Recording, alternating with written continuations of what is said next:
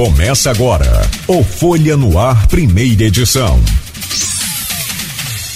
Terça-feira, 19 de abril de 2022. Está começando pela Folha FM mais um Folha no Ar, primeira edição. Bom, deixa eu trazer o bom dia do nosso convidado e a gente começa aí esse programa de hoje, essa entrevista com o Marco Antônio Cabral, ex-deputado federal e pré-candidato a deputado federal no estado do Rio de Janeiro. Marco Antônio Cabral, bom dia, seja bem-vindo. É um prazer recebê-lo aqui no Folha no Ar.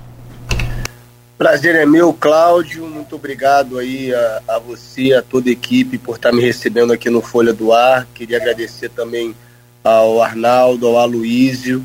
É um prazer muito grande estar aqui com vocês, feras do jornalismo, né, para a gente falar um pouquinho sobre política, falar um pouco sobre, né, enfim, as eleições e, e mais uma vez, muito obrigado.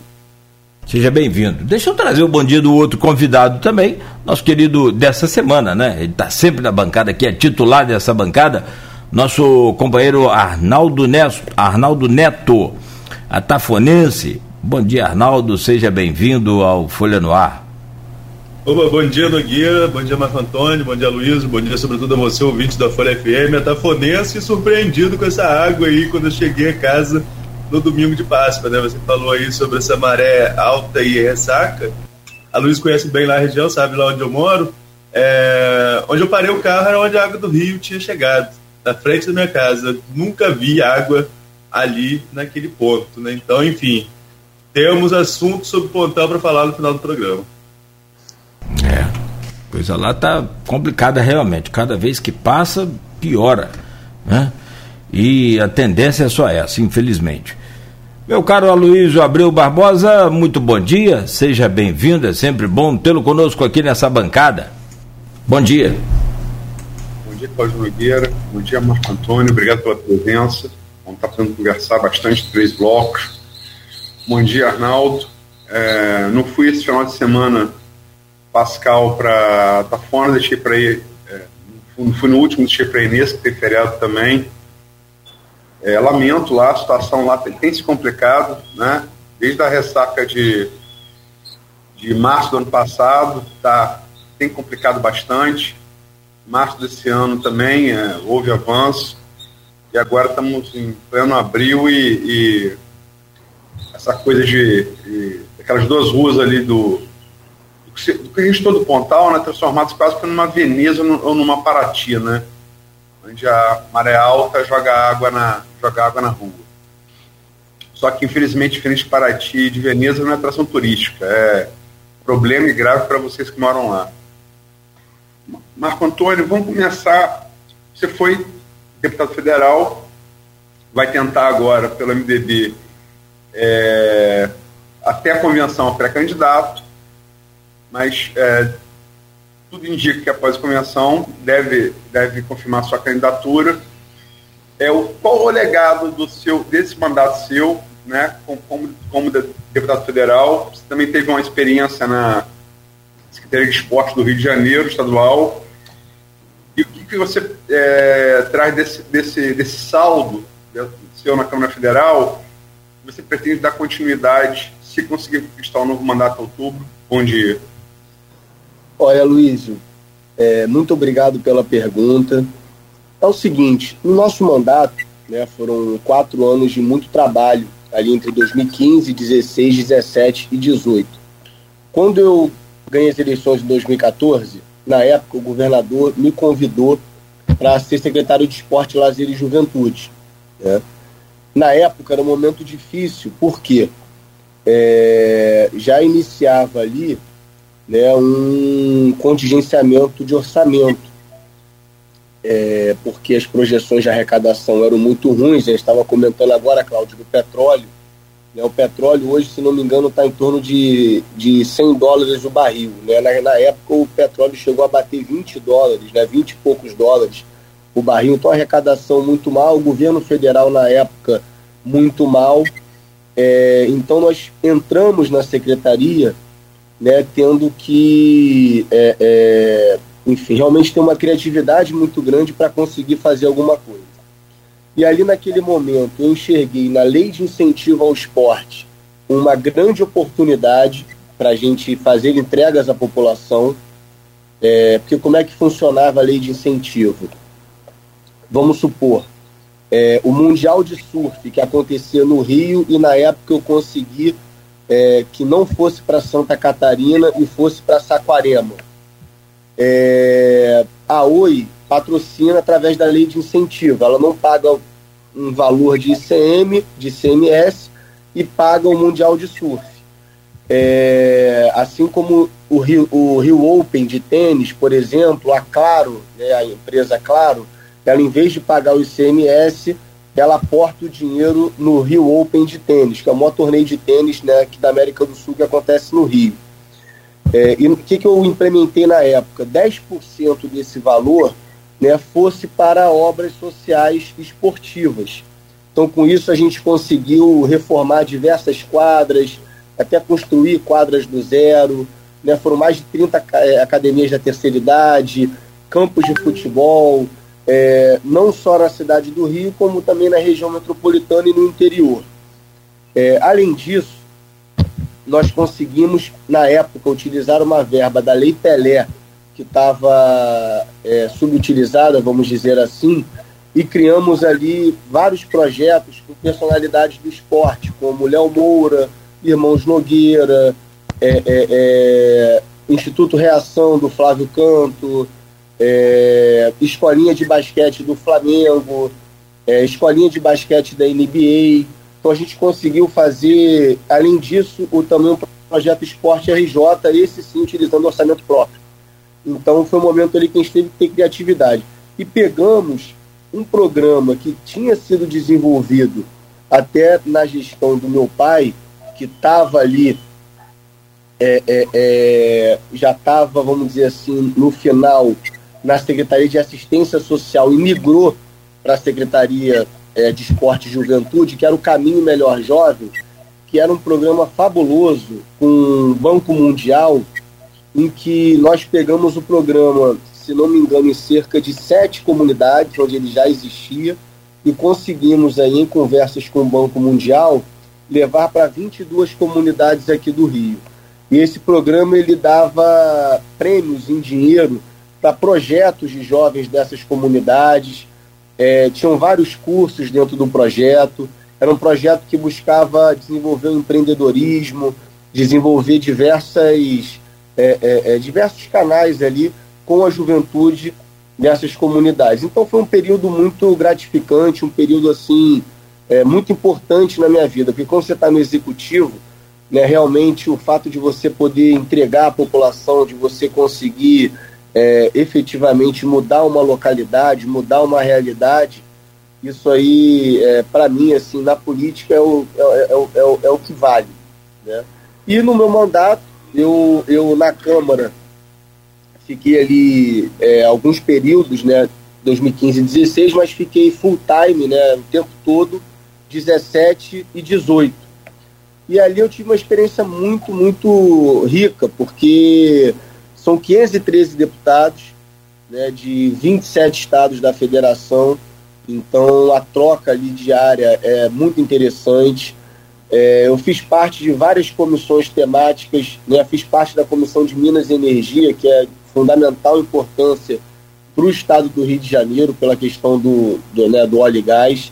É, fiz parte da Comissão de Esporte, da Comissão de Defesa do Idoso, é, fui membro da Comissão de Constituição e Justiça, até que o presidente na época era o Rodrigo Pacheco, né, o atual presidente do Senado. Então foi um período muito, muito importante na minha vida nós apresentamos 43 projetos de leis ali na, na Câmara. Alguns desses projetos até foram aprovados mesmo após a minha saída, né, porque a tramitação na Câmara Federal é uma tramitação devagar, vamos dizer assim, a não ser medida provisória, é difícil um projeto de lei né, nascer e, e ser aprovado no próprio ano, é né, muito difícil isso acontecer. É raríssimo, são raríssimos os casos.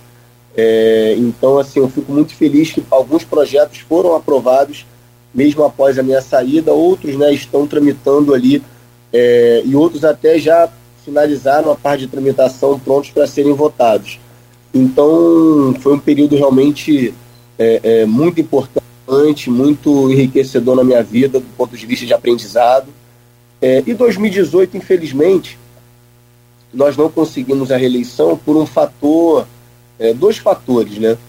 O primeiro, é, por todo o momento que eu passava ali. E segundo, também, houve ali em 2018 uma negação da atividade política, né? A população, ela queria, é, vamos dizer assim, de qualquer maneira, né, a novidade. Tanto que foi, se eu não me engano, a maior renovação da história da Câmara Federal.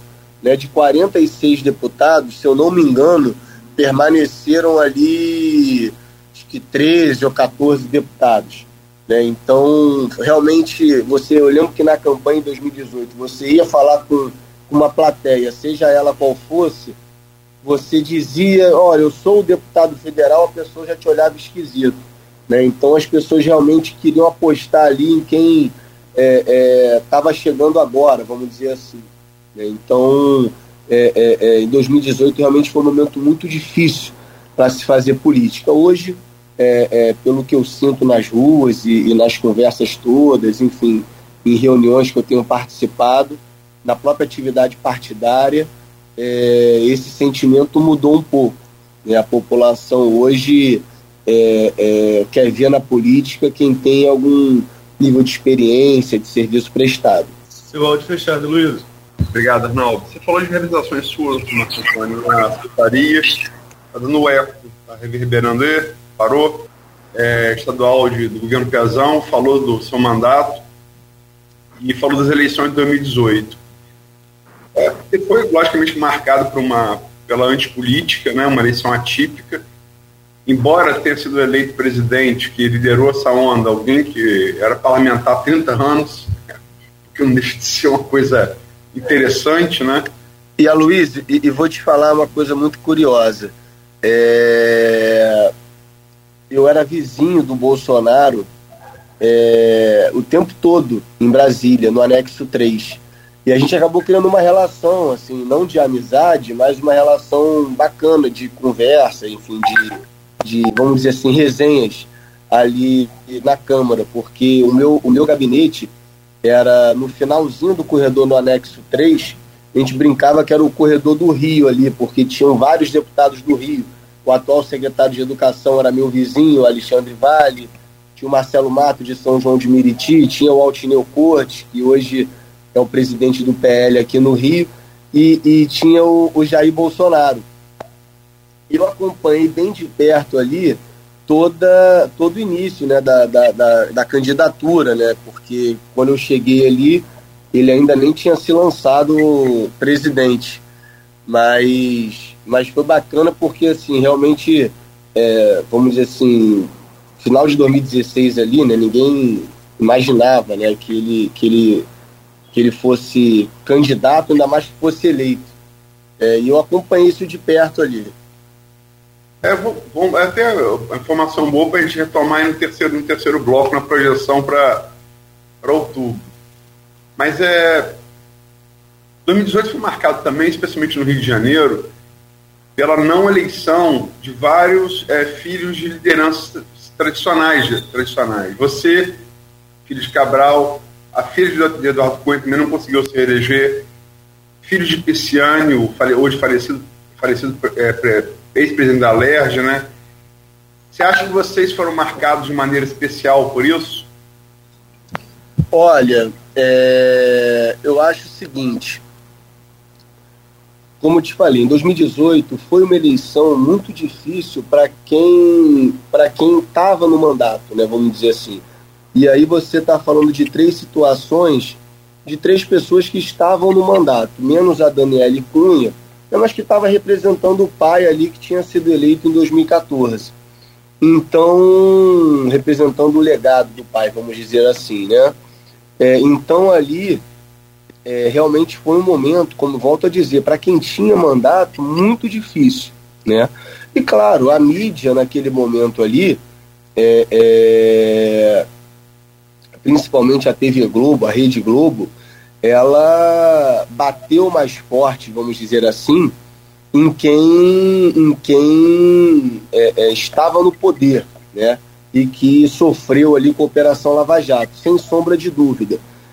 Então, e, e não só isso, como também nas redes sociais, é, aquelas coisas de WhatsApp. Eu lembro que rodava um texto dizendo que eu ia mudar meu nome para vir candidato, quer dizer, uma coisa sem pé nem cabeça, mas que circulava muito na época.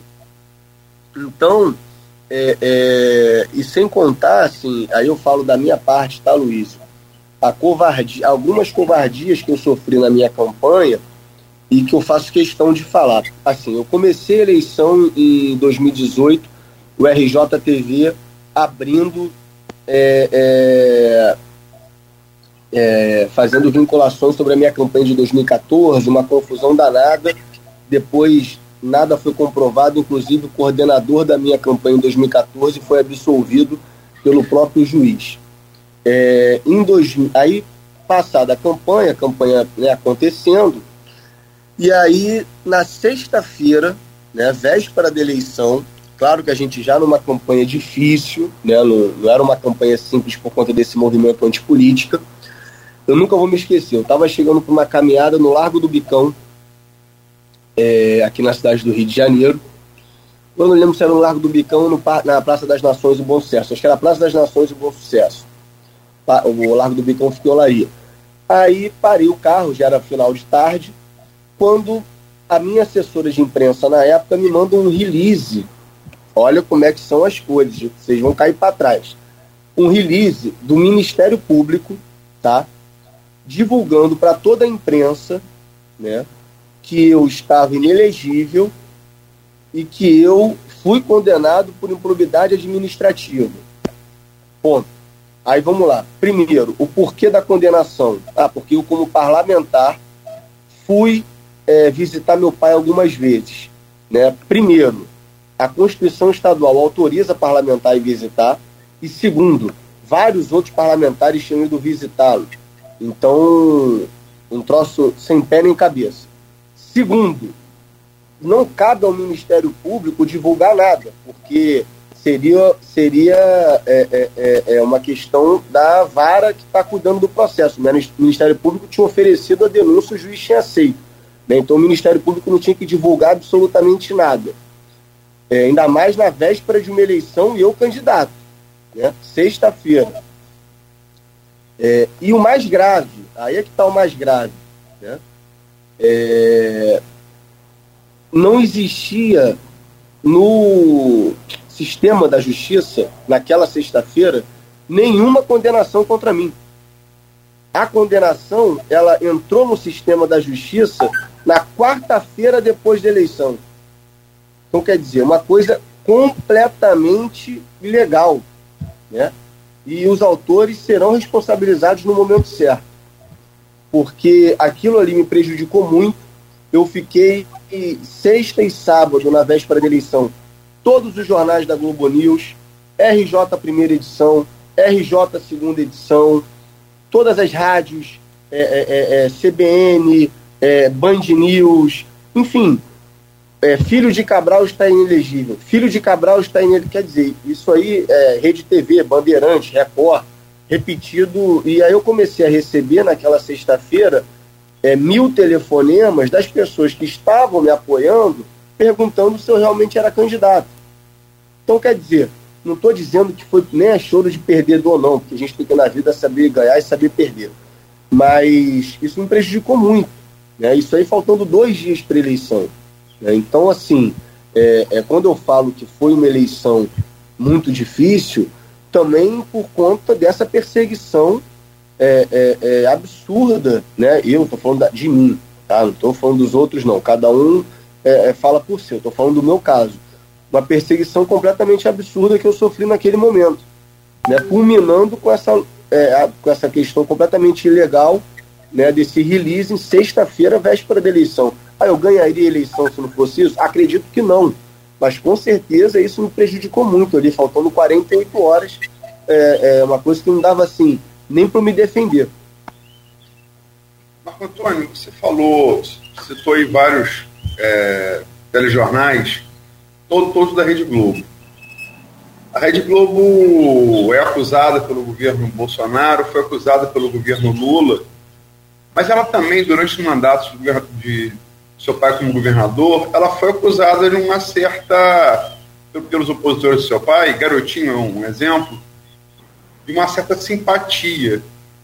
Como é que é essa coisa de asimpático, é, é, persegue, como é que fica isso? Então, Luiz, eu acredito é, é, muito que seja por isso, por essa, essa é, vamos dizer assim, é, não é acusação a palavra, por essa afirmação que as pessoas às vezes falam de simpatia no período do governo, o que não é verdade, porque, porque a Globo sempre foi muito ácida é, é, é, no período do governo. Claro que ela também, como bom jornalismo, né, reconhecia o que dava certo. Né? E, e, e, naquele momento ali, as coisas, muitas coisas deram certo no estado do Rio. Então a taxa de homicídio é, é, despencou, é, é, é na, no próprio interior do estado, né, nunca se viu tantas obras nas cidades, principalmente nas pequenas cidades do interior. Enfim, várias coisas aconteceram na área da saúde, foram sete novos hospitais, mais o centro de imagem, primeiro centro de imagem público do Estado, o bilhete único no transporte, foi muita coisa.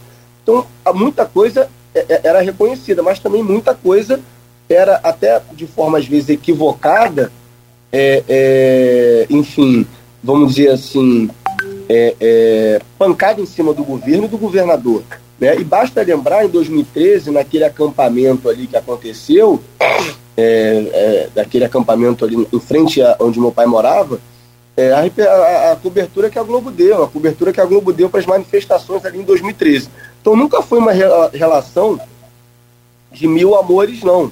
Né? Sempre foi uma relação é, é, é, de reconhecer o que dava certo e também espremer quando tinha que espremer. Agora, eu acho que é, é, depois é, que aconteceu a prisão do meu pai, a Rede Globo ela perdeu completamente a mão ali naquele momento, enfim, de uma forma de tratamento, né? Porque não só com a figura Sérgio Cabral, como outras figuras também ali, em que a Globo massacrou, né? Muitas vezes é, copiando e colando denúncias do Ministério Público sem o trabalho né, sério do jornalismo que deve acontecer de investigar. Né?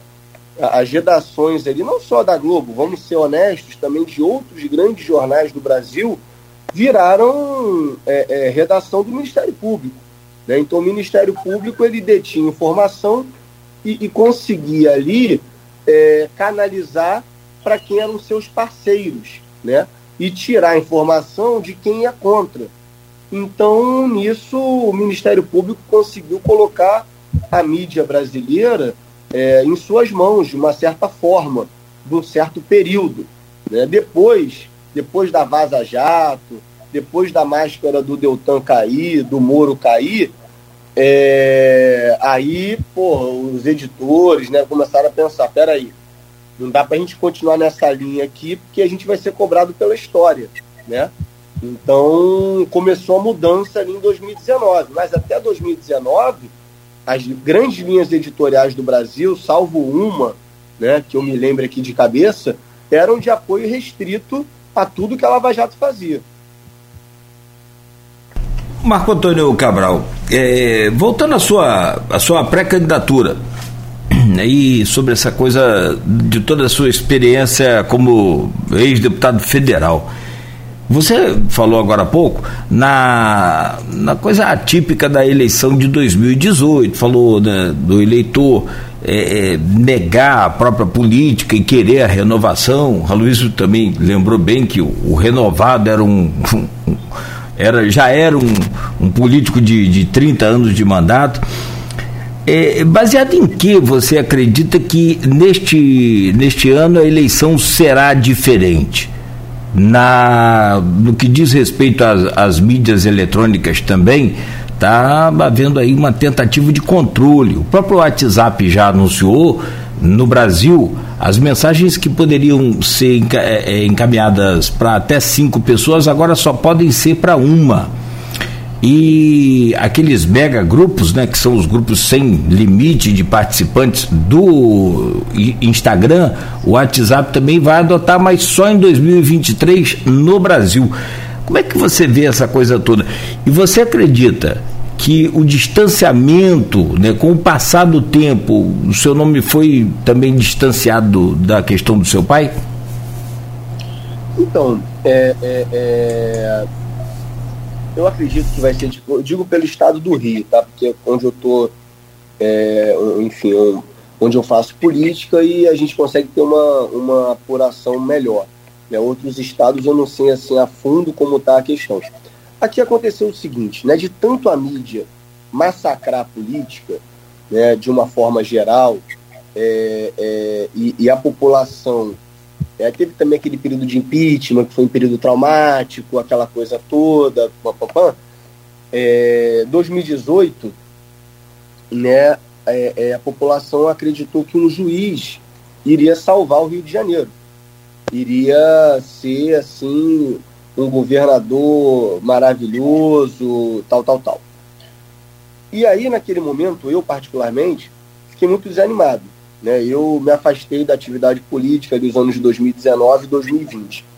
E aí, sendo bem é, é, é, transparente, é, o que me fez é, voltar muito à atividade política, né, de construção, de debate, também foi muito o período da saída ali do Witzel. Por quê?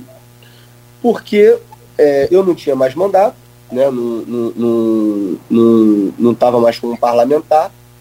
É, fiquei muito chocado, digo assim, é, é, do fundo do coração, não é mimimi, como está na moda dizer, não. Mas fiquei muito chocado com a votação que o Witzel teve. Né, assim, um cara que nunca tinha colocado um prego em nenhum lugar no estado do Rio de Janeiro, um cara que não conhecia, né, no mínimo, aí para ser bonzinho, dois terços do estado. Né, como é que a população né? ainda mais no, no, próprio interior, né, que ele deu uma lavada no interior do estado, de forma geral, de Paraty até é, é, é. É, é, como é que as pessoas, quer dizer, votaram naquele cidadão? Né? Aí aquilo ali me abalou realmente, porque pô, um cara que nunca fez nada por ninguém ali, né? que nunca não tem um legado, não tem uma história, né? veio com conversa da carochinha, conseguiu literalmente ludibriar toda a população. E aí, já na montagem do governo, né, a gente tem um pouco mais de experiência, né, eu tenho 30 anos de idade, mas convivo com isso aí desde que eu me entendo por gente, é, você vê que o governo não ia dar certo. Né? Você vê que, que o governo não tinha uma espinha dorsal, vamos dizer assim, não tinha é, é, objetivos, não tinha um plano de governo não tinha nada que é, colocasse ali uma marca no governo. Então, é, é, é, aquele período ali eu fiquei observando o que, que ia acontecer. Também não, não fiz oposição é, pública, vamos dizer assim, porque eu estava fora do jogo, né? É, ia ser aquela coisa de mal perdedor, né? Ficar reclamando, ficar chorando. Deixa o cara trabalhar, deixa o governo trabalhar. E deu no que deu. Né?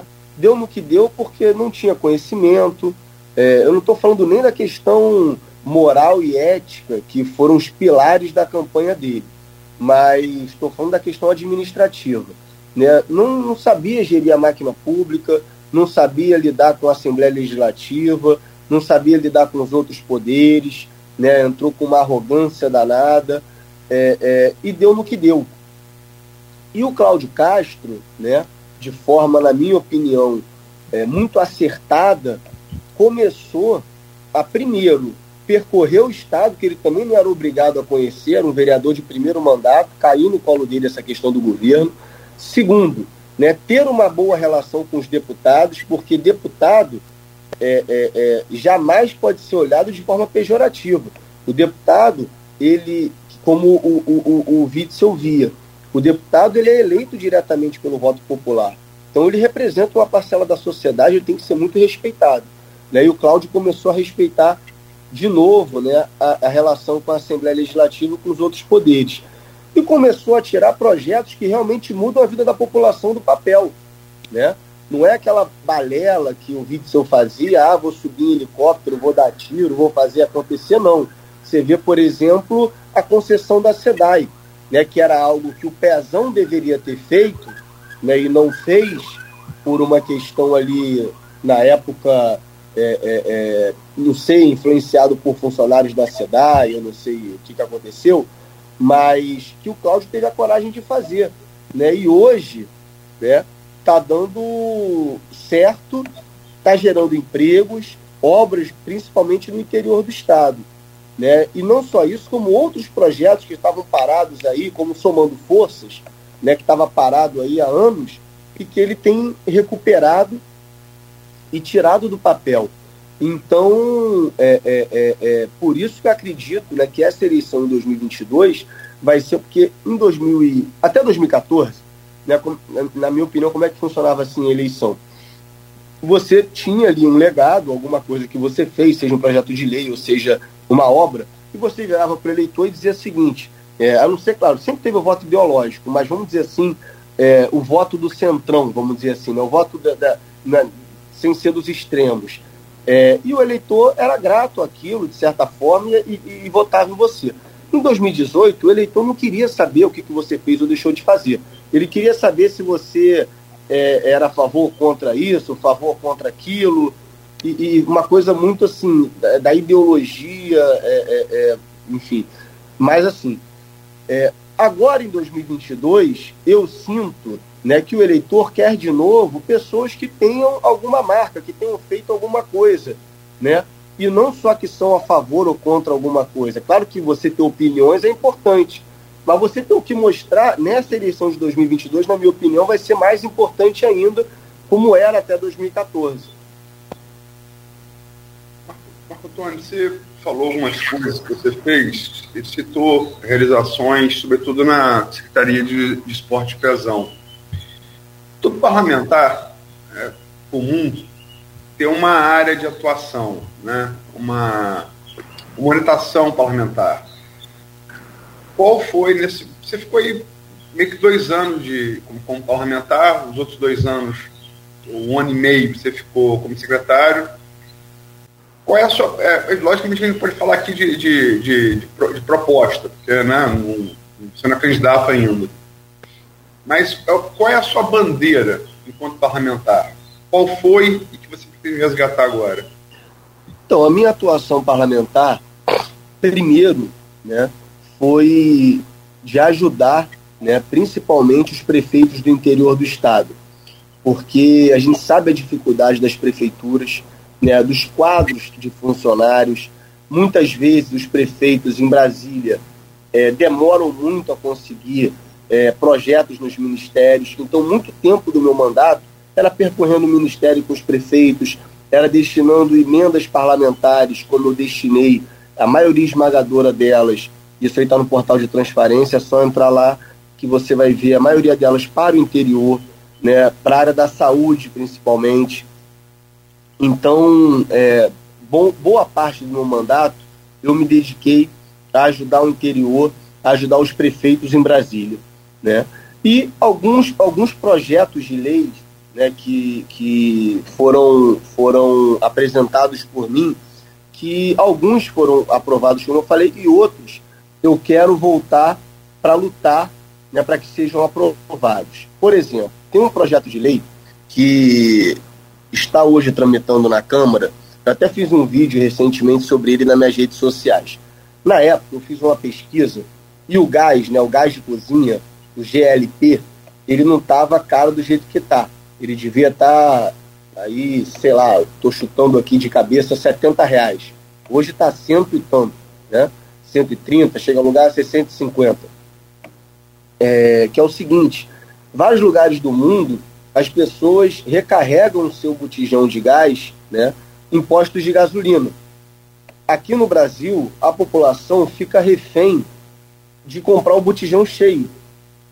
E aí, na época, eu fiz uma pesquisa em vários países em desenvolvimento, Chile, México, enfim, outros países da América do Sul, da América Latina, em que, se não me engano, Coreia do Sul também, em que o gás é recarregável. Então a pessoa tem o valor X no bolso para pagar, ela vai ao posto de gasolina, bota aquele valor e, e vai para sua casa, né? cozinhar sua comida, enfim, colocar o gás em casa. Aqui no Brasil, né, você tem seis empresas que dominam a distribuição desse gás, né, que fazem um lobby muito forte em Brasília e que não deixam né, nada diferente andar. E a população fica refém né, de 130, 140, 150 reais um botijão de gás, né, o que é assim, um absurdo. Ah, o Vale Gás, ok, Vale Gás é uma medida paliativa, é uma medida importante, mas que não resolve o problema. E a gente não vê no curto prazo perspectiva do gás de cozinha abaixar de preço. Né?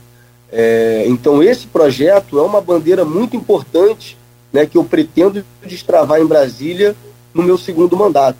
Né, uma outra bandeira, Aloysio, muito importante do meu mandato, é, é, e que foi muito presente na gestão é, do ex-governador Cabral também, é em relação ao servidor público. Né, na, na gestão Cabral, você, vamos pegar assim, a área da segurança pública, você tinha um soldado da Polícia Militar que ganhava 700 reais quando entrava na carreira. É, 2014, o soldado já ganhava quase 3 mil reais, né? Não só como o, o policial militar, como também o policial civil, o agente penitenciário, o agente do Degase, é, a segurança pública foi um tema central e o servidor da segurança pública. Então eu, por exemplo, apresentei um projeto na época que isentava o policial, né, as forças de segurança, é, do IPI né, do imposto federal é, na compra do veículo, na compra do automóvel. Por quê? A gente sabe que no Rio de Janeiro, é, é, acredito que em outras capitais também, não é seguro o policial estar tá no transporte coletivo. Não é seguro para ele, muito menos para a população. Né? Porque imagina, o policial está no ônibus, aí tem um, dois homens entram armados no ônibus. Né? pegam a arma desse policial, é um tiroteio no meio de todo mundo. Então, o carro do policial é um instrumento de trabalho para o policial, ainda mais aqui no Grande Rio. Então, a gente, eu apresentei esse projeto de lei, que também está tramitando na Câmara Federal. Então, assim, esses foram alguns pontos né, que, que, que, eu, que eu briguei ali em Brasília. E tem um projeto que foi aprovado, que é muito interessante, ele foi um pouquinho modificado né, pela Comissão de Meio Ambiente, mas é sobre a questão do plástico. Né? A gente sabe que o plástico hoje é um dos maiores problemas ambientais. Né? O, o, o, o mau descarte, o acúmulo de plástico, é, é, é, enfim, rios, mares, etc e apresentei junto com a deputada Mariana Carvalho, que é uma querida amiga de Rondônia, do PSDB, um projeto que proíbe a União né, da compra de, de é, vamos dizer assim, utensílios descartáveis. Né? E aí o projeto ele até foi modificado no seguinte sentido, né? o, o relator na comissão ele, ele colocou um prazo né, para a União parar de comprar é, diminuindo gradativamente a cada ano. Isso é muito importante. Né? Quantos aí é, descartáveis, vamos dizer assim, a União não compra? Né? Para os ministérios, para as autarquias federais, para a própria, pra própria é, Força de Defesa, né? Marinha, Aeronáutica, Exército. Então também foi um projeto bacana na área ambiental e que foi aprovado, enfim, hoje já, já é uma lei efetiva. Conversamos ao vivo com o Marco Antônio Cabral, ex-deputado federal e pré-candidato a deputado federal. Eu convido o Arnaldo Neto para abrir este bloco. Arnaldo, por favor. Marco Antônio, fazer uma ponte entre os dois blocos. É, você chegou a citar lá no bloco anterior um release do Ministério Público falando sobre sua inelegibilidade. Mas não foi muito claro para a gente em que pé está essa situação. É, houve recurso, já foi, já prescreve, prescreveu, não teve recurso, em que pé ficou a situação dessa inelegibilidade ou não. E acrescento também, para a gente fazer uma ponte para o nosso próximo tema, a questão da força do PMDB. Você era presidente da Executiva Nacional, chegou, teve quase 120 mil votos em 2014, caiu quase 100 mil votos em 2018, assim como o MDB também, agora a MDB né, se desfez essa estrutura. Era comando do Estado, comando da LEG, comando da maior parte das prefeituras. Como que o PMDB se reestrutura para essa eleição de 2022? Então, Arnaldo, muito boa a pergunta. Em relação à questão da minha improbidade, eu volto a dizer, ela é fruto de uma covardia, de uma perseguição absurda. Né? Eu fui condenado por ter ido visitar o meu pai na cadeia como deputado, vários outros deputados na ocasião foram, e há um artigo na lei estadual né, é, garantindo aos parlamentares acesso restrito é, é, em qualquer é, presídio do estado do Rio de Janeiro. Então, o Ministério Público afoito, é, o, não estou falando do Ministério Público instituição, né, de uma forma geral, ali o promotor, enfim, o grupo do Ministério Público afoito por me prejudicar, é, apresentou essa denúncia, e é tão absurda, Arnaldo, que é o seguinte, é, além da condenação ter sido divulgada na véspera da eleição, mesmo sem ela estar é, na, na, justiça eletrônica, só ter entrado uma semana depois da eleição, quer dizer, divulgaram uma condenação inexistente no momento, é, ela é, ignora completamente a lei porque não existe inelegibilidade, né, e quem entende um pouco de direito eleitoral, que também não é o meu caso, não sou um expert em direito eleitoral, mas quem entende sabe muito bem, você só tem questão de inelegibilidade é, quando você tem dano ao erário, né? quando há algum dano ao erário. E nesse caso, é, visita a cadeia, não tem dano ao erário nenhum. Então começa por aí. Né? E segundo, né, com a nova lei de improbidade, né, que foi votada no Congresso, você tem que ter primeiro, além do dano ao erário, que inexiste nesse caso, né, não tem nenhum dano a cofre público, absolutamente nada. É, além disso, é, é, você tem a questão do dolo, né? Você tem que ter ali uma confirmação que a pessoa fez aquela ação, enfim, sabendo, com culpa, etc. e tal. Então, quer dizer, é, essa condenação não se sustenta. Ela foi confirmada em segunda instância, né? na minha opinião, é, é, de forma completamente absurda. Né? O meu advogado, ex-ministro do Tribunal de Contas da União, professor Jacobi, ficou assim estarrecido com o julgamento, mas com certeza absoluta nós vamos revertê-la no Superior Tribunal de Justiça. Agora, nada tem a ver né, com a questão eleitoral, da forma maldosa que o Ministério Público na época falou. Né? Então, repetindo, é uma condenação absurda sobre um tema que nem deveria ser é, é, título, né, enfim, matéria de uma improbidade administrativa. A própria Procuradoria da Câmara na época alegou isso, o próprio Conselho de Ética alegou isso, troço completamente absurdo é, é, e ainda mais com essa questão da nova lei de improbidade. Então, estou muito tranquilo quanto a essa é, covardia jurídica que eu sofri e que eu vou reverter. Agora, em relação ao MDB, né, eu acho que a política ela é cíclica. Né? Você, numa democracia, tem períodos. O MDB, no período que esteve à frente do Rio, realmente, como você falou, foi um período de hegemonia. Prefeito da capital, governador, presidente da Assembleia. Esse período acabou. E agora o MDB, né, como tem uma força muito grande, né, está é, é, é, nessa eleição de 2022 coeso, forte, para a gente fazer uma bancada aí de pelo menos três deputados federais né, e quatro deputados estaduais mais ou menos isso aí que a gente planeja para essa eleição. Hoje o MDB tem uma secretaria de Estado no governo e é, eu sou um, o maior defensor do MDB ter a vice-governadoria na figura do melhor prefeito hoje do Brasil, e não sou eu que falo, são os números que dizem, que é o meu grande amigo Washington Reis, né?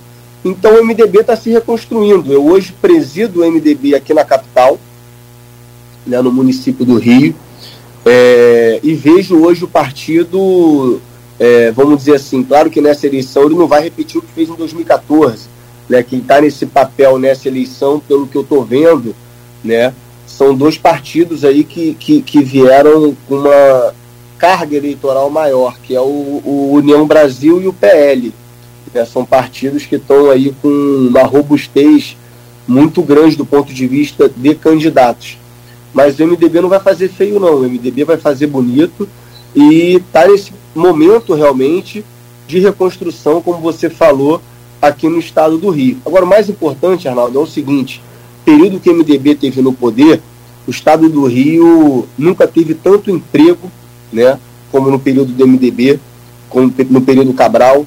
Né, foi um período de pleno emprego no estado, de recorde de investimentos federais, recorde de investimentos privados né, um período que o Estado do Rio deu, é, é, isso é força de expressão, né, mas deu tapa em São Paulo, quer dizer, é, viramos o primeiro Estado do Brasil, né, conseguimos Jogos Olímpicos, conquistas muito importantes, né, foi o primeiro Estado é, da América Latina a ter grau de investimento de agências de risco, é, é, então realmente foi um período ali muito significativo, importante para o Estado que o MDB teve à frente. O MDB não teve à frente né, apenas do ponto de vista é, do poder político, mas principalmente do ponto de vista de entregas à população do Rio.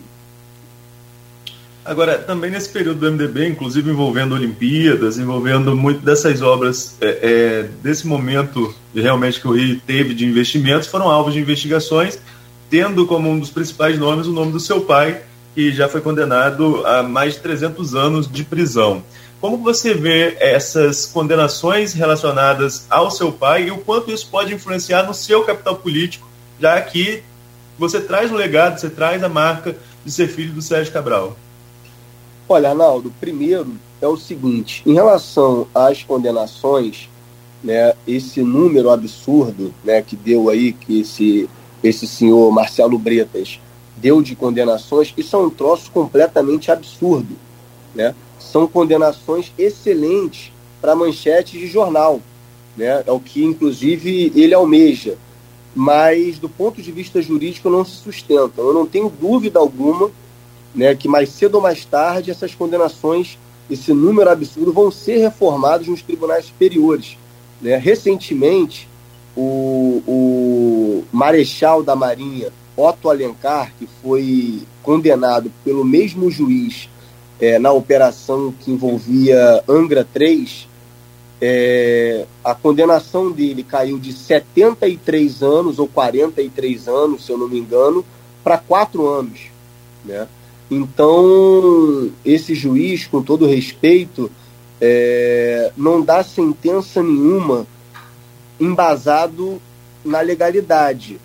Ele dá sentença para ser manchete de jornal e para ficar famoso.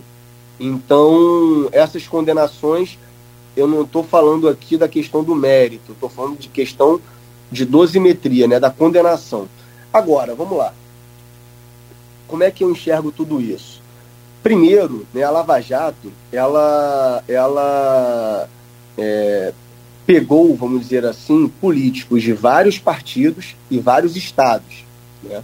Apesar do, do foco midiático a nível nacional ter sido no Rio de Janeiro, né, é, o Rio não era melhor nem pior que qualquer outro estado da federação. Né? A política ela era feita dessa forma no Brasil, infelizmente. Né? Nessa, nessa é, é, questão da Lava Jato ficou muito claro né, como isso se deu ao longo de muitas décadas. Né? Não só agora, isso vem aí desde antes da ditadura militar. Então, não é algo inventado por ninguém nem criado. Isso é uma coisa que, infelizmente, era o sistema político brasileiro. Né? E eu sempre digo, Arnaldo, nas minhas falas, quando eu enfim, vou à casa de alguém, ou vou encontrar alguém, ou vou fazer o um discurso para alguém, é o seguinte: questão envolvendo meu pai, né, são, são duas, duas faces para mim. Né? A primeira como filho. Né? E eu, meu pai, apesar de separado da minha mãe desde que eu tenho cinco anos de idade, é, sempre foi um pai muito presente, um pai muito amigo, um, um cara que eu devo a ele tudo que eu, que eu tive na minha vida. Né? Então, no momento em que o mundo virou as costas para ele, eu jamais poderia ter virado as costas e, e, e, sempre vou estar ao lado dele, como filho dele. Agora, do ponto de vista como cidadão, o que eu, o que eu é, pego de toda essa experiência que eu tive, né? Primeiro, é, o legado positivo, né? É, foi uma coisa que eu aprendi muito ali, ver políticas públicas como as UPAs 24 horas, como Somando Forças, como várias outras nascerem e ter participado daquilo ali foi extraordinário. Agora, o que é, é, foi descoberto e, e, que teve ali de, de erros, né, é, do ponto de vista pessoal dele, é, também é um aprendizado. É um aprendizado né, para que, ah, não, não, não só no caso dele, como eu falei, mas de vários outros políticos que foram alvos né, naquele momento, da minha geração não repetir esses erros, né, da gente construir de uma outra forma. Né? Agora, uma coisa importante de se dizer, Arnaldo, é o seguinte: o Brasil é o país em que se proíbe tudo, mas se pode tudo. Né? Então, por exemplo, uma coisa que não entra na minha cabeça, né? Vamos falar de campanha eleitoral. Hoje, né, o governo federal vai disponibilizar 5 bilhões de reais né, do dinheiro de todos nós, contribuintes, para fazer campanha política. Quer dizer, não tem o menor sentido. Por que, que o empresário não pode fazer doação até com um limite? Pode botar um limite de, de, de valor, pode colocar um limite é, é, é, é, até por candidato a ser apoiado na eleição, mas nos Estados Unidos, por exemplo, em vários países desenvolvidos, é muito transparente. Ó, o Cláudio Nogueira é candidato da indústria tal. Ele representa essa indústria, recebeu ali na sua campanha. O Arnaldo representa, vamos supor, o setor das rádios. Né? O Aloysio representa o setor da agropecuária, estou dando um exemplo. Isso é muito nítido e muito transparente. Né? Aí aqui no Brasil, proíbe-se o empresário de fazer uma doação oficial, né? o que só estimula o Caixa 2, né? e é, é, o, o, governo, que já não tem quase um real para investir, tem que gastar 5 bilhões de reais pagando adesivo de carro, é, praguinha, é, enfim, tudo para os candidatos. Isso não entra na minha cabeça. Né? É uma questão que tem que ser debatida e tem que ser discutida. Porque isso, na minha opinião, estimula os malfeitos, estimula os empresários se esconderem é, é, é, é e apoiarem candidato a B ou C eu acho que tinha que ser muito transparente isso. Né? Olha aqui, o, vamos supor, o, o, o, empresário pode doar até tantos mil reais por candidato e tal, mas está lá, está registrado. Né? Qual o sentido do, do, do, do Brasil, né, que está, enfim, com um teto de gastos hoje, tudo, pagar a campanha eleitoral? Não tem sentido nenhum, na minha opinião. Marco Antônio, você foi já falou sobre o processo, mas eu, gostaria de que você transmitisse isso de forma é, num, num embate simulado com o eleitor e aí você usando os termos para convencê-lo. Por exemplo, é, você foi punido com a perda da função pública, proibição de contratar a administração pública por três anos e também o pagamento de multa por 337 mil reais. É dinheiro é beça, hein? É, com relação aí a aquelas visitas que você citou. E tem o legado do seu pai, que tem toda essa história que a gente já conhece. Se você for mal nas pesquisas ou na, na, nas urnas, nessa pré-campanha, é, você não deve ser tão atacado. Mas se você começar a crescer, evidentemente que todo mundo vai usar aí, os seus adversários vão usar essas, essa munição contra você. Como é que você está preparado para é, passar sua, a sua versão né, para a população e não a do seu pai?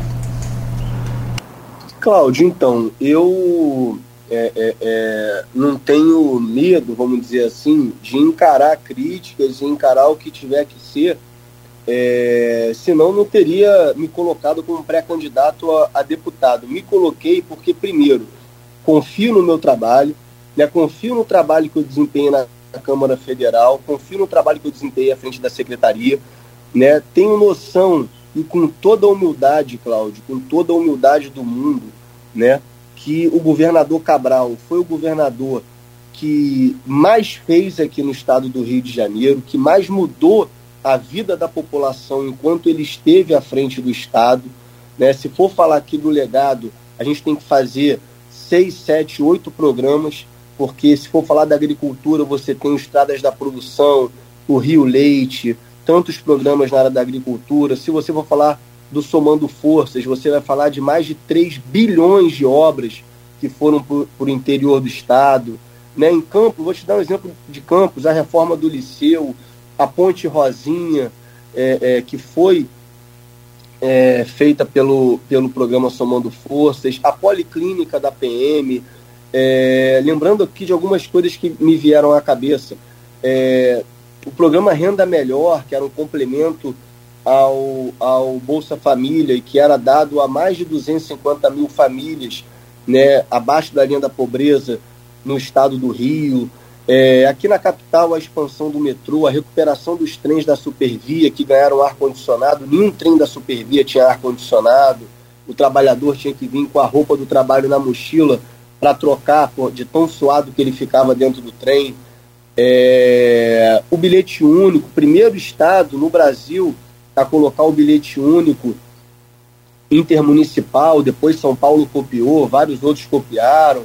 Na área da saúde, as UPAs 24 horas, que salvaram aí milhares e milhares e milhares de pessoas, não só no Rio de Janeiro, como também em todo o Brasil, porque a UPA foi copiada da gestão Cabral para todo o Brasil, porque antigamente a população ficava refém ou posto de saúde, quem não tinha plano, ou a emergência do hospital. Então, seu filho ficava doente sábado, domingo ou 11 horas da noite, dia de semana, você corria com ele para emergência. Aí você chegava na emergência, você tinha o esfaqueado, o baleado, o atropelado, o cidadão que bateu com a moto ou com o carro e o seu filho com febre.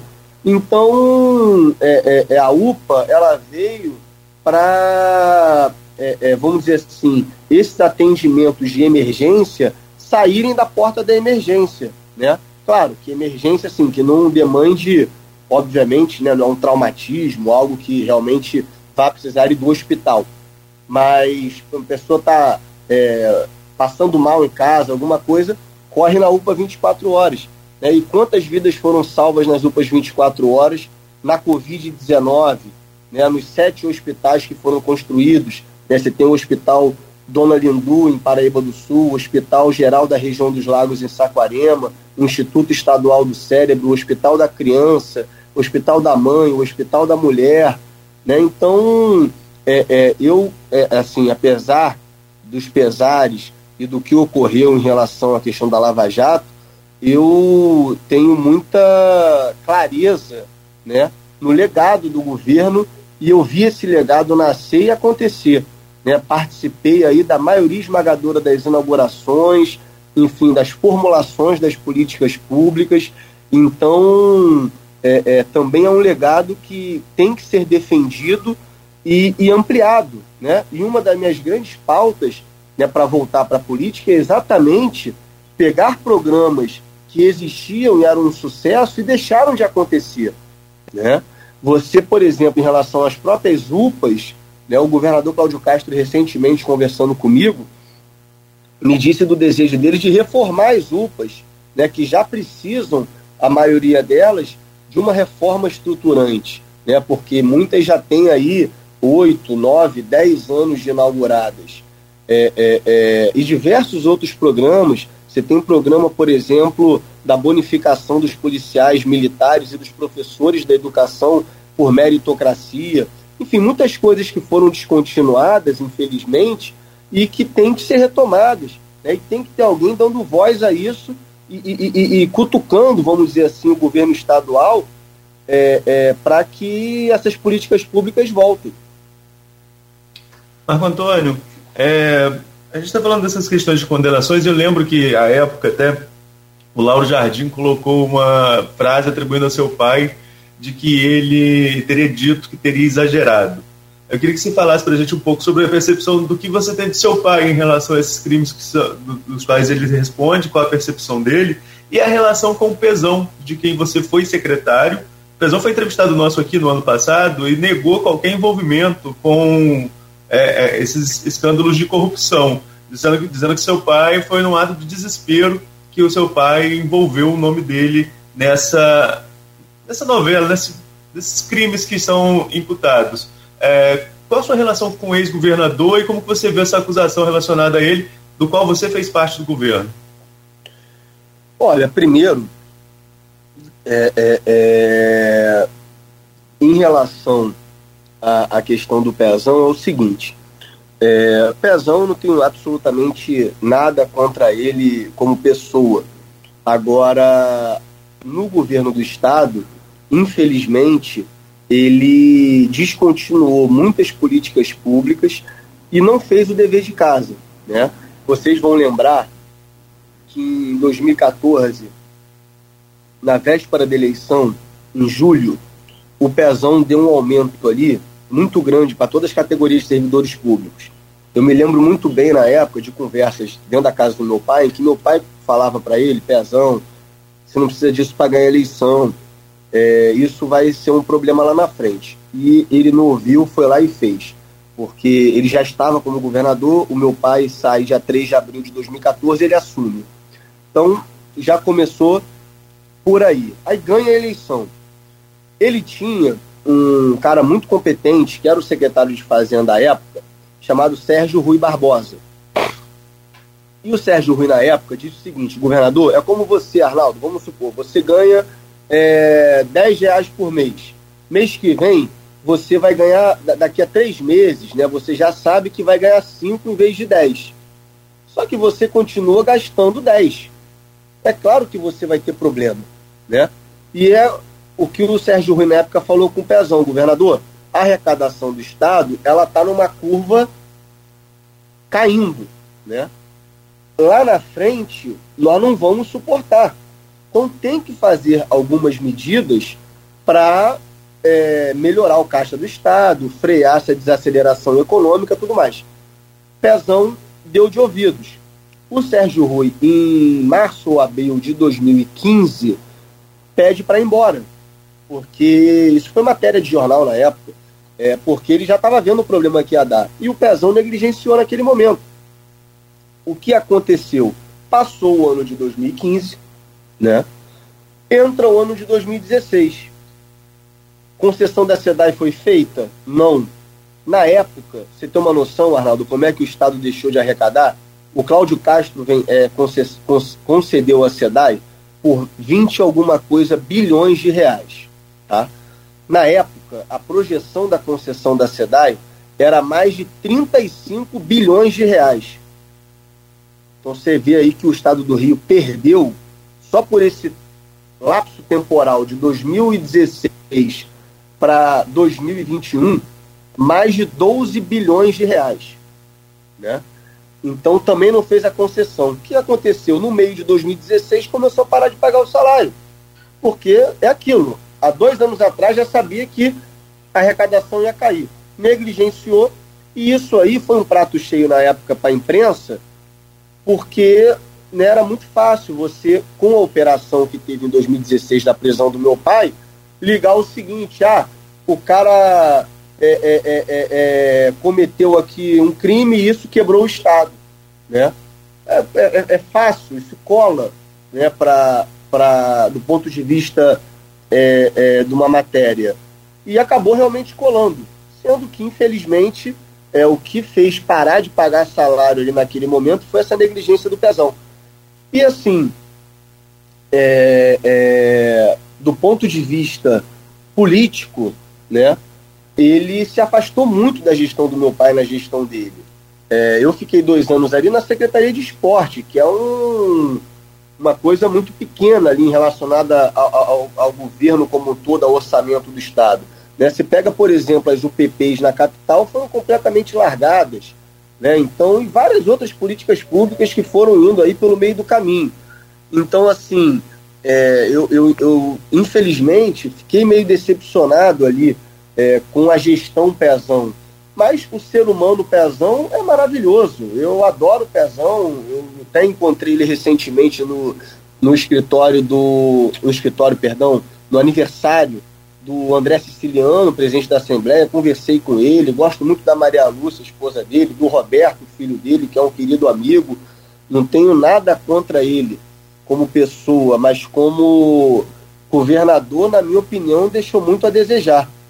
É, e, e aquilo, é, é, volto a dizer, né, claro que a gente é, vai ser perseguido é, no caso eu, você é perseguido por uma parte da imprensa, por uma parte é, de pessoas. Que... Só que aquilo, a gente é, não pode trabalhar pensando nisso. Né? Eu trabalho é, muito confiante no meu legado, no legado que meu pai deixou aqui no estado do Rio e, e, e, e na volta aí de políticas públicas que foram perdidas ao longo do tempo. Marco Antônio, a gente ia fazer intervalo antes do próximo bloco, mas não, vamos, vamos direto. Acabou estourando o tempo desse bloco. E Arnaldo fez uma lembrança pertinente a uma entrevista que ele fez com o Pezão, o que me trouxe à memória, eu entrevistei seu pai, governador, no Palácio Guanabara, uma entrevista longa, entrevista longa. Na época era na fita, fita de gravador. Eu me lembro que foi mais de uma fita, entrevista que durou uma hora e meia. E eu tinha uma viagem exterior depois, estava marcada. É, e tirei essa entrevista após chegar no meu destino. É, foi, foi em, em, setembro de, de 2007. Né? Lula se elege em 2002, se reelege em 2006. Estou falando de 2007. E eu tive a oportunidade de entrevistar todos os governadores do Estado. Tive essa oportunidade desde, desde a Brizola inclusive seu pai, entrevistou todos eles, todos os governadores. E sair daquela entrevista com seu pai foi, foi no Palácio Guanabara. É, jornalista tem feeling, né? Você sente às vezes um momento. A parte dos, dos temas que nós tratamos, eu saí dali com a impressão de que podia estar falando um potencial candidato a presidente da República. Né? Saí dali com essa impressão. Até dividi com alguns colegas à época assim que voltei da viagem. E seu pai hoje, é, Arnaldo e, e Cláudio Nogueira fizeram várias perguntas. Seu pai hoje está preso, tem condenação é, de três séculos, enfim. Desse feeling que eu tive lá em 2007 até a realidade de hoje, aonde você acha que foi o turning point? Aonde que a coisa virou? É, Luiz, assim, o que que eu, o que que eu acho, né? Isso é uma, é, como eu falo da, da, da, da questão também do aprendizado de tudo que eu vivi. Infelizmente, quando você está no poder, né, seja qual, ainda, falando ainda mais no poder público, né, há uma bajulação muito grande, né? Você é, é, e, e, eu digo isso assim, não só vendo o caso do meu pai, como vendo vários outros casos é, no Brasil e fora do Brasil é, a pessoa começa a ouvir muito puxa-saco, começa a ser rodeada de pessoas que têm cada uma o seu interesse próprio, né? que não são seus amigos, que não querem o seu bem, muito pelo contrário, querem mais que você se exploda é, e querem resolver a própria vida. E como meu pai é, sempre é, é, é, teve papel de poder no estado do Rio de Janeiro, desde a minha idade, quer dizer, eu tenho 30 anos, o meu pai com 31 anos era presidente da Assembleia Legislativa, né?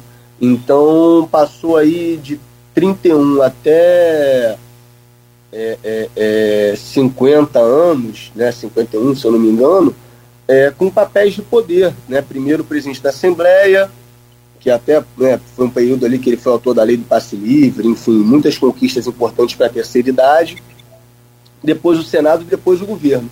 E no governo, é, essa coisa potencializa demais. Por quê? Porque você tem é, os fornecedores. Né? Você tem fornecedor de tudo que é matriz. Né? Você tem é, empresa de obra, você tem gente ligada à, terceirização de mão de obra, você tem uma porção de prestador de serviço.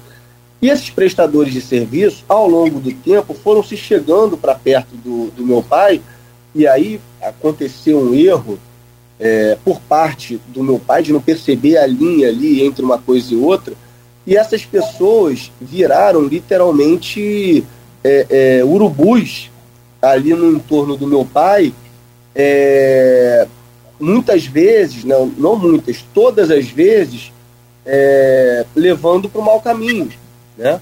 Então, é, é, é, por isso que eu digo que é um aprendizado, né? Porque você tem que saber quem é quem, você tem que saber quem é seu amigo e quem não é. E eu é, hoje estou muito experimentado em relação a isso, porque depois que aconteceu o que aconteceu, né? Você vê quem é quem rapidamente, né? Você vê quem são aquelas pessoas que são com você, que estão com você, que são realmente amigos, que são pouquíssimas, tá? É, dedo de uma mão e olhe lá. E aquela grande maioria que estava ali aproveitando aquilo, né? aproveitando uma relação, aproveitando o poder. Não é? Então, é, é, eu acho que a coisa se perdeu é, nesse sentido. Né? A gestão nunca se perdeu. Né? O meu pai, até o último dia, trabalhou muito né? Meu pai trabalhava até 11, meia-noite, todos os dias, né? sempre preocupado com as entregas, com a qualidade, quem é da equipe, quem foi da equipe dele, está nos ouvindo, quem teve alguma experiência política com ele, sabe do que eu estou falando, sempre foi um cara muito preocupado né? com detalhes das entregas, seja do Minha Casa Minha Vida, seja um metrô ou de um trem, ou, ou de uma obra de uma unidade básica de saúde, do programa Somando Forças ou de uma escola, qualquer coisa. Sempre foi muito detalhista, sempre foi um cara muito preocupado com as entregas para a população, né? Nunca gostou de nada meia boca, não, essas, não, tem que ser tudo melhor padrão possível. Né? Os hospitais inaugurados não deixavam a desejar nenhum hospital privado. Então isso foi uma marca da gestão dele. Agora, infelizmente, foi se deixando levar né, por esses falsos amigos que, na verdade, só empurraram ele para o buraco. Né?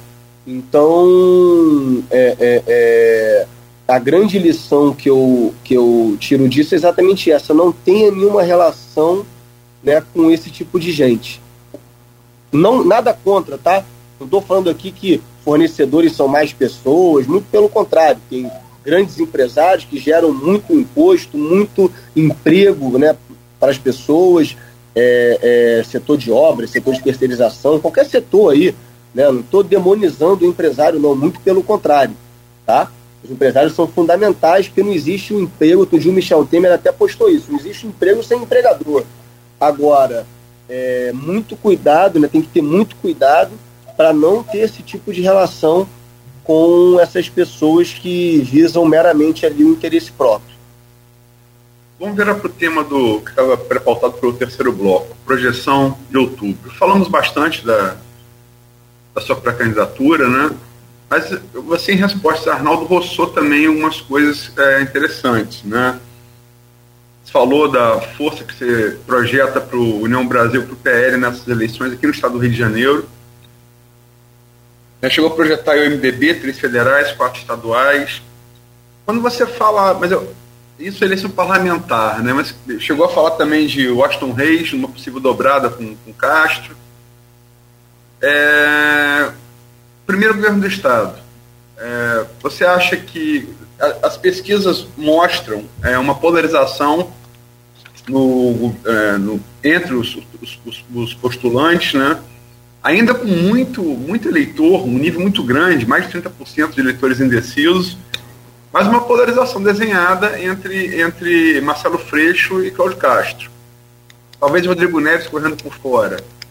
Ao mesmo tempo, você tem um, um, um, um ex-companheiro de seu pai de, de, várias campanhas, o Eduardo Paes, lançando aí a pré-candidatura do, do Felipe Santa Cruz, que entrevistou aqui na semana retrasada. Como é que você projeta a eleição ao governo do Estado? Olha, eu acredito muito na vitória do Cláudio Castro. Por, primeiro, o trabalho que ele vem fazendo à frente do governo. Né? Pegou um Estado ali numa situação muito difícil e vem entregando bons resultados né, em todas as áreas vem prestigiando servidor público estadual e vem retomando importantes é, políticas públicas que estavam paradas. Eu dei o um exemplo aqui agora do Somando Forças. Como Somando Forças ficou parado tanto tempo e retomou agora na gestão Cláudio Castro, dentre outras políticas públicas. E é, é, é em relação ao candidato Marcelo Freixo, sempre foi um, um, um político que nunca construiu nada, né? sempre partiu para o lado da destruição. Né? Todos os aumentos, tudo que foi dado aos servidores públicos na gestão Cabral, ele era contra.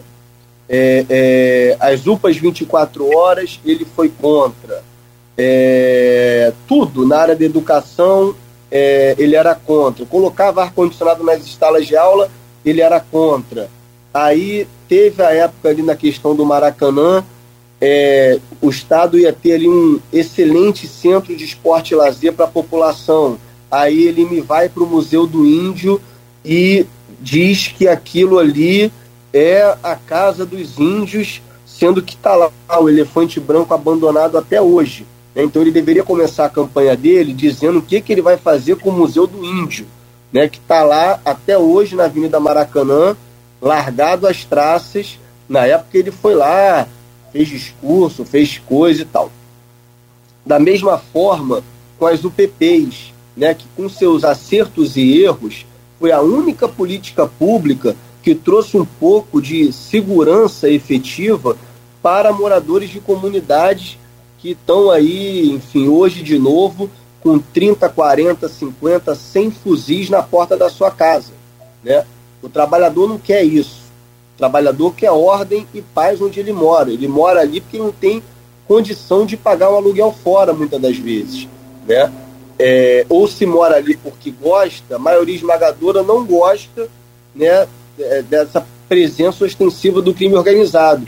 Quando teve aquele caso com o Amarildo, e eu não vou entrar aqui no mérito, quem está certo, quem está errado, mas estava lá o senhor Marcelo Freixo atrapalhando de todas as formas o trabalho da polícia. Então, é, é, é, é, sempre foi um, um, parlamentar da destruição, não da construção. E, e, e coisa mais louca, Luiz, de, de todas, é o seguinte: ele dizia na época que meu pai tinha as propagandas mais fantasiosas né, do Rio, do Brasil, que era um estado pintado que não existia, que o marqueteiro era maluco, e coisa e tal. E quem é o marqueteiro dele hoje? É o Renato Pereira, que começou a fazer política com meu pai em 98. Quer dizer, o cara faz a campanha do meu pai de deputado em 98, a campanha do meu pai de senador em 2002, a campanha do governo em 2006, a campanha do Eduardo Paes a pedido em 2008, a reeleição em 2010, a campanha do Eduardo Paes em 2012 a campanha do Pezão em 2014, a campanha do Pedro Paulo em 2016, quer dizer, e o Freixo sempre dando porrada, né, sempre contra, aí agora o Freixo me pega ele para ser um marqueteiro, quer dizer, é de uma cara de pau, de uma sordidez assim absurda. É como se o Bolsonaro agora falasse o seguinte: olha, gente, o João Santana vai ser o. Quer dizer, o cara que ele sempre criticou, né, falava abertamente contra o João Santana, vai ser um marqueteiro. Quer dizer, é uma coisa sem pé nem cabeça. É, é, é... E eu, assim, como cidadão. Tá? Se, se você me permite lembrar, o João Santana está com o Ciro, né? Sim, claro, tudo bem, mas o Ciro é, é, é não é aquele antagonismo frontal, né? Estou é, falando assim de coisas completamente antagônicas. Então, assim, é, na minha opinião, o Freixo está é, tentando aí se viabilizar, mas pelo que eu vejo as pesquisas, também não dá para confiar mil por cento em pesquisa, mas há também uma rejeição muito alta quando cito o nome dele. Por isso eu acho que o Cláudio tem tudo para chegar, quem sabe até no primeiro turno, porque os outros candidatos não estão pontuando muito nas pesquisas. Né? Você vê ali o próprio Felipe Santa Cruz, que é um cara que eu amo de paixão, adoro o Felipe Santa Cruz, é, já teve filiado ao MDB, é um ser humano assim extraordinário, mas não está pontuando, né? O próprio Rodrigo Neves também. Então acho que vai ficar essa polarização, vai ficar o Cláudio contra o Freixo, é, talvez tenha, tenha um segundo turno né, entre os dois, que é o que está hoje nas pesquisas. Política muda muito, mas hoje nas pesquisas desenha-se esse segundo turno aqui no Rio.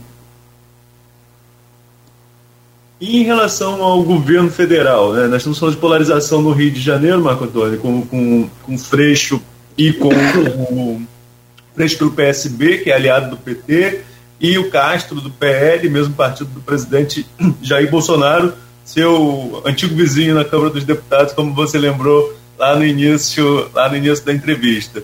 É, o MDB tem também a possibilidade de lançar a candidatura, a candidatura a presidente com a Simone Tebet.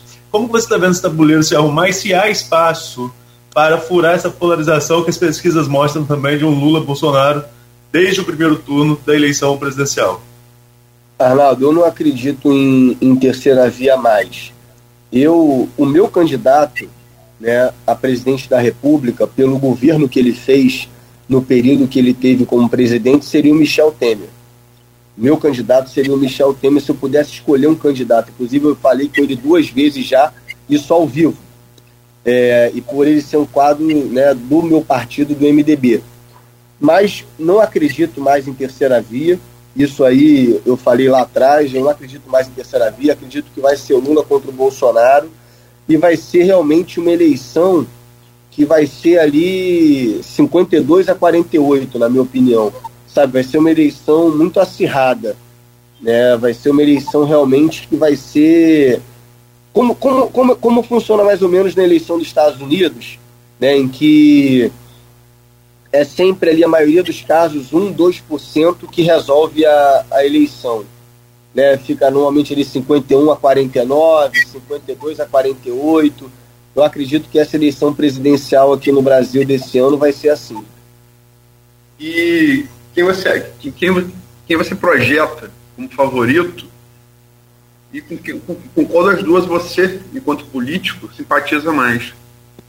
Olha, Luiz, eu particularmente, né, no meu material de campanha, é, não vou colocar, vou colocar governador de estado, claro, é, mas não vou colocar o presidente da República, porque o MDB, se lançar, eu vou ter que colocar, ok.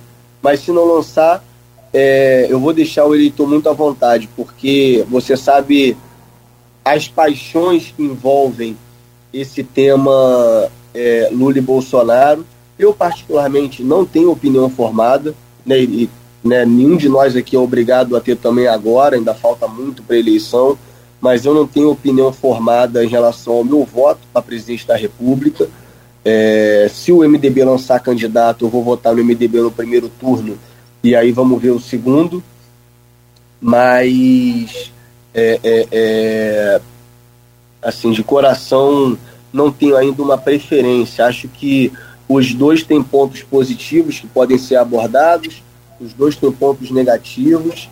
Eu, particularmente, é, tive relação com os dois, é, com o Lula dentro da casa do meu pai, enfim, vários eventos e, e, e várias vezes, né? Ele já passou, por exemplo, um final de semana na casa que meu pai tinha em Mangaratiba, então é, é, eu já passei na casa dele algumas vezes, então é uma pessoa que eu tive, determinado momento da minha vida, muita relação. Uma pessoa que eu gosto muito. Né? Da mesma forma o Bolsonaro.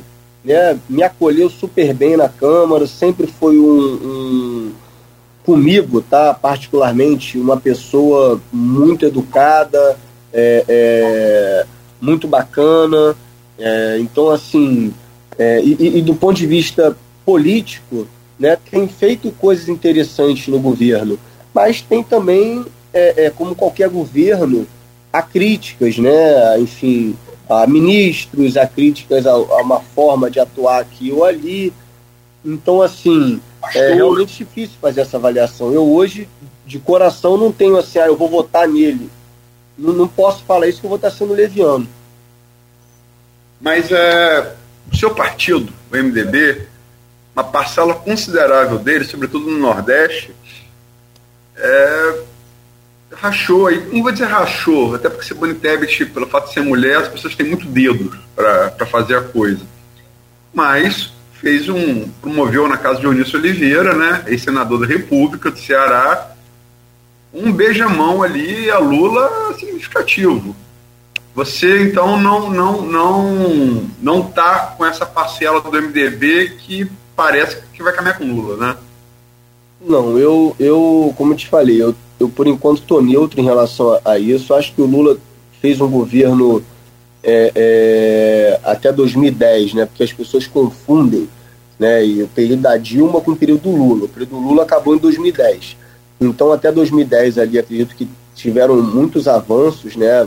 Teve o ProUni, teve o FIES, né? Teve a questão do Ciência Sem Fronteiras, você teve a expansão das universidades públicas, é, é, enfim, na área da saúde, uma melhora significativa do SUS, as próprias UPAs federais, muita coisa aconteceu no governo, o, o, Bolsa Família, né, que é um programa aí elogiadíssimo no mundo todo.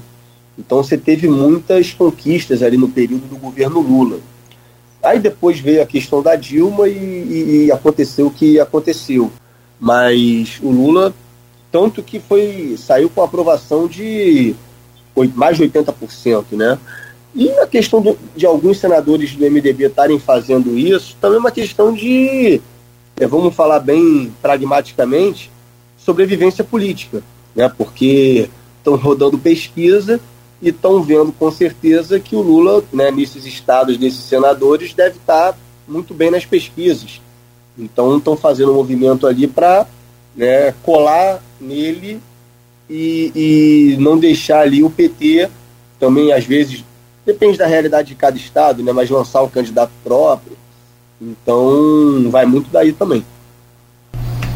Bom, são 8h42. Eu já vou agradecendo a você, vamos fechando, mas me surge aqui uma, um cenário, rapidamente, só para colocar para você, Marco Antônio Cabral. É, esse posicionamento seu também tem a, alguma coisa a ver com alguma diretriz do Castro, por exemplo, que deve ter o Bolsonaro no palanque? Não, e, aí, não, e, e, aí você poderia dar um. Poderia até fechar com, com o Bolsonaro, se fosse o caso?